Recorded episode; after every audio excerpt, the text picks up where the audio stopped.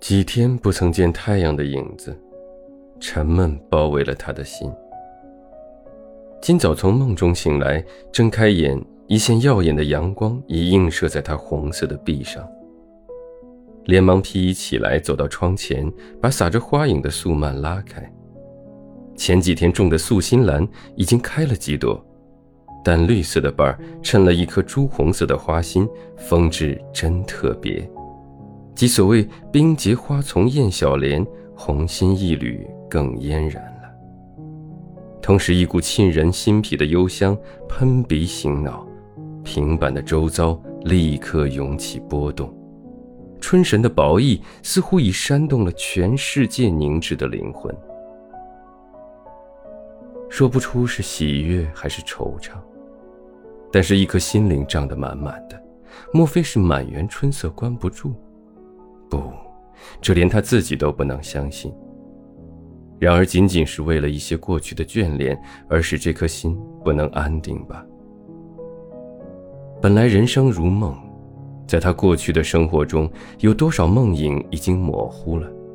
就是从前曾使他惆怅过，甚至于流泪的那种情绪，现在也差不多消失尽尽。就是不曾消失的，而在他心头的意义上，也已经变了色调。那就是说，从前以为严重了不得的事，现在看来，也许仅仅只是一些幼稚的可笑罢了。兰花的清香又是一阵浓厚的包袭过来。几只蜜蜂嗡嗡的在花旁兜着圈子，他深切地意识到窗外已充满了春光。同时，二十年前的一个梦影从那深埋的心底复活了。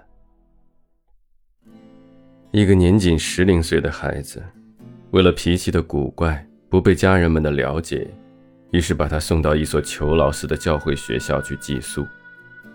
那学校的校长是美国人，一个五十岁的老处女，对于孩子们管得异常严厉，整年整月不许孩子们走出那所建筑庄严的楼房外去。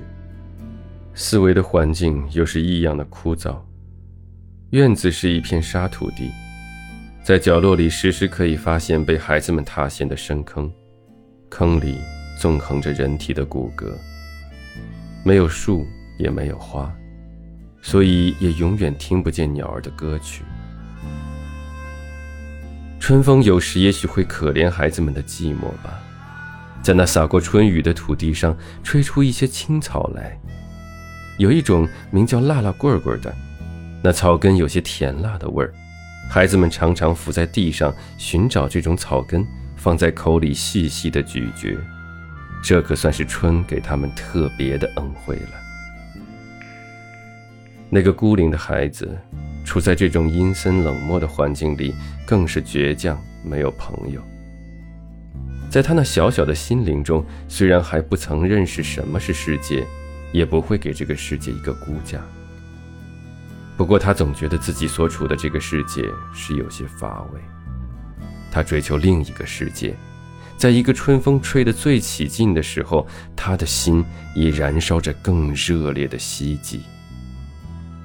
但是这所裘劳斯的学校，那一对黑漆的大门仍然严严地关着，就连从门缝看看外面的世界，也只是一个梦想。于是，在下课后，他独自跑到地窖里去。那是一个更森严可怕的地方，四围是石板做的墙，房顶也是冷冰冰的大石板，走进去便有一股冷气袭上来。可是，在他的心里，总觉得比那死气沉沉的校舍多少有些神秘性吧。最能引诱他，当然还是那几扇矮小的窗子，因为窗子外就是一座花园。这一天，他忽然看见窗前一丛蝴蝶兰和金钟罩已经盛开了，这算给了他一个大诱惑。自从发现了这窗外的春光后，这个孤零的孩子在他生命上也开了一朵光明的花。他每天一只猫儿般，只要有功夫，便蜷伏在那地窖的窗子上，漠然地幻想着窗外神秘的世界。